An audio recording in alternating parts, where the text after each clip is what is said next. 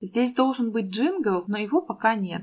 Поэтому, hello, друзья, это свежий выпуск подкаста «Тебя язык доведет».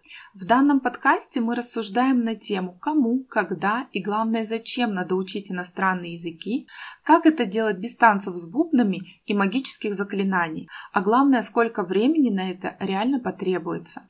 Также обсудим животрепещущие вопросы касаемо школьного английского, языковых экзаменов, учебников и многого другого. И вообще цель подкаста заключается в том, чтобы язык довел вас туда, куда вам нужно, а не до белого коленя в процессе обучения. Поэтому Let's go! Частенько слышу такое мнение о том, что английский язык нужно все-таки учить с носителем языка. Вот сегодня хочу вам показать, кто такие носители языка на самом деле, кого в языковых школах могут преподносить под видом носителя языка, про стоимость занятий, а также кому полезны и кому могут быть даже вредны занятия с теми самыми носителями. И если мы обратимся к терминологии, заглянем в интернет, то мы увидим, что носитель языка, он же еще еще native speaker. Это представитель языковой общности, владеющий нормами языка и активно использующий данный язык в различных бытовых, социокультурных и профессиональных сферах жизни. И, как правило, этот язык является для данного человека родным, то есть первым изученным и изученным естественным путем. Много разных еще нюансов, но в подробности дальше не вдаюсь. Вот давайте обратимся сейчас, отзеркалим ситуацию и посмотрим. Мы с вами носители русского языка. Он для нас, по сути, родной и самый первый, ну, на территории Российской Федерации я имею в виду, хотя не стоит забывать, что у нас многонациональное государство. Помните об этом. Но для большей части населения Российской Федерации русский язык является родным. И у нас, конечно, есть языки, которые нам не являются родными, то есть они являются для нас иностранными. То есть это языки, на которых говорят жители других для нас стран. Это и английский, и немецкий, и китайский, и армянский, армянский, белорусский даже, чтобы вы понимали, и сербский. А теперь смотрите, есть некий американец. Для него родной язык английский. А вот русский для него уже будет выступать как иностранный язык. А мы с вами, как я уже ранее сказала, носители русского языка. Ну так что, дорогие носители, кто готов обучить нашему родному языку какого-то условного американца? Кто готов взять на себя ответственность, объяснить все тонкости, нюансы, термины, ответить на вопросы, почему так, а не иначе, привести какие-то исключения и так далее. Делать качественно это, вовремя и за деньги. Я думаю, что желающих-то найдется не так много, потому что, во-первых, мы с вами, даже как носители русского языка, все владеем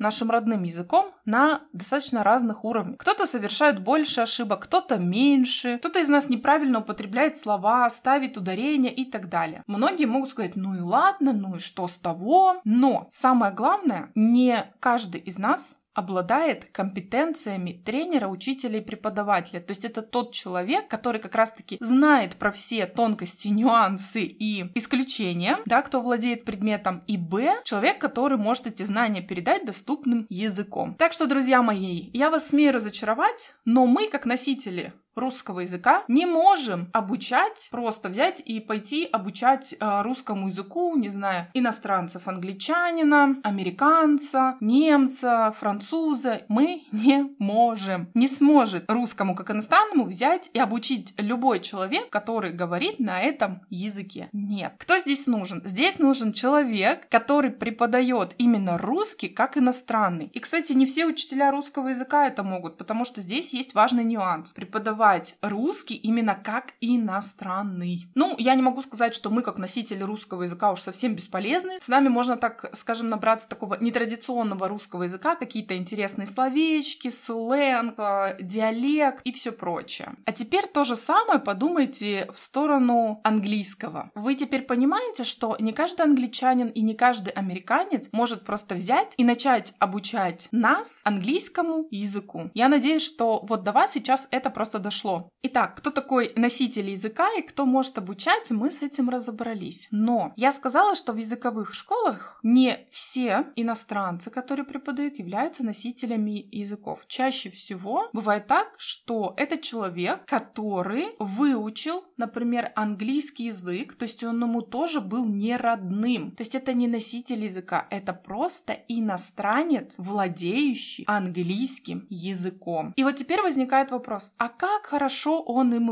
владеет? Как хорошо он его учил? И опять же, как хорошо он может его кому-то объяснить и рассказать все тонкости языка? Наверное, не очень хорошо. Это зависит, конечно, от человека, но я просто приведу пример, что когда я работала в языковой школе одной, то чаще всего в языковые школы под видом носителей языка приглашают иностранцев, которые просто выучили английский язык. И чаще всего приглашают именно афроамериканцев, то есть темнокожих. Потому что это очень экзотично, это привлекает внимание, люди, дети, вообще взрослые активно идут, конечно же, всем интересно посмотреть в первую очередь, да. У меня, допустим, был такой опыт, что так называемый носитель языка, он же иностранец, был из одной из стран Африки, и он знал английский даже хуже, чем знали, ну, второклассники и третьеклассники. Он с трудом мог построить вообще какое-то предложение и очень четко, внятно его сказать. А уж начнем с того, что весь урок, собственно говоря, все, что он должен был сказать на английском, прописывала я сама. Ну, как бы пара-пара-пам. И такое тоже бывает. И та школа, в которой я работала, это не была единственная школа, которая такое делает. Хотя я, опять же, знаю языковые школы, центры, студии, которые играют по-честному. И они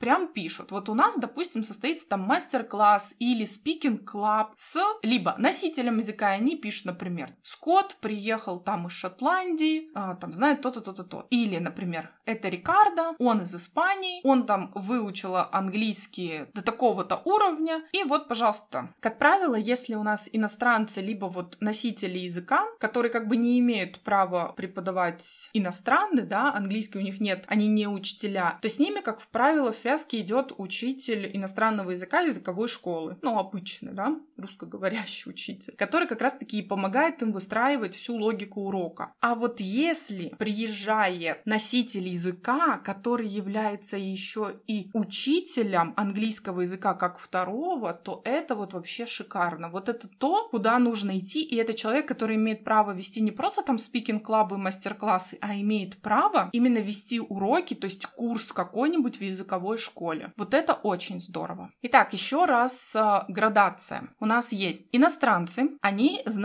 английский как э, иностранный, то есть он для них э, не родной. У нас есть носители языка, для которых, например, английский родной язык, они его знают. А еще есть носители языка, преподаватели, которые, во-первых, носители языка, во-вторых, знают, как научить английскому языку как иностранному. И вот обязательно в языковых школах спрашивайте, кто участвует там в спикинг-клабе, кто участвует в мастер-классе, кто ведет уроки. Потому что по мне справедливо будет, конечно же, обозначить и стоимость занятий соответствующую. Для иностранца это одно. Для носителя языка выше стоимость. Для носителя языка и учителя это самая высокая ставка должна быть. Но не все языковые школы играют по-честному. Но вы имеете право спросить. Имеете. Для чего, конечно, нужны все эти иностранцы, носители языка в языковых школах и вообще зачем нужны с ними занятия? Конечно же, в первую очередь снять языковой барьер. И лучше всего это проводить на каких-нибудь там мастер-классах, на спикинг-клабах. У меня, кстати, есть есть выпуск про Speaking Club, можете послушать там внимательно, там еще больше всяких разных подробностей. Хуже всего, когда приходят как раз-таки не очень хорошие носители языка, которые недостаточно хорошо владеют своим родным языком, или когда приходят иностранцы, которые также не очень хорошо усвоили английский как иностранный, и вот от них дети и взрослые могут понацеплять очень много ошибок, как в частности фонетических, то есть неправильное слово будет произнесено, так и каких-нибудь грамматических грамматических. Поэтому с этим тоже нужно быть внимательным. То есть за что вы платите деньги, за какие уроки и кто их ведет. Итак, я надеюсь, что вы сделали выводы соответствующие. Я хочу еще раз подчеркнуть, что я ни в коем случае не против ни носителей языка, я не против иностранцев. Я против того, чтобы всех людей записывали под одну, гребли под одну гребенку без разбора и называли носителями языка вообще всех и ставили не всегда справедливую на это цену. Если у вас есть какие-то вопросы, можете их мне задавать, оставлять комментарии. Если у вас был опыт какой-то положительный или не очень позитивный в общении именно с иностранцами или с носителями языка, можете тоже написать, будет очень интересно почитать ваши истории. Ну и как я обычно говорю, на сегодня my English is finish. Поэтому где бы вы ни слушали этот подкаст, ставьте лайки, звездочки, пальцы вверх, оставляйте комментарии, пишите ваши вопросы, а главное подписывайтесь. Ну а мы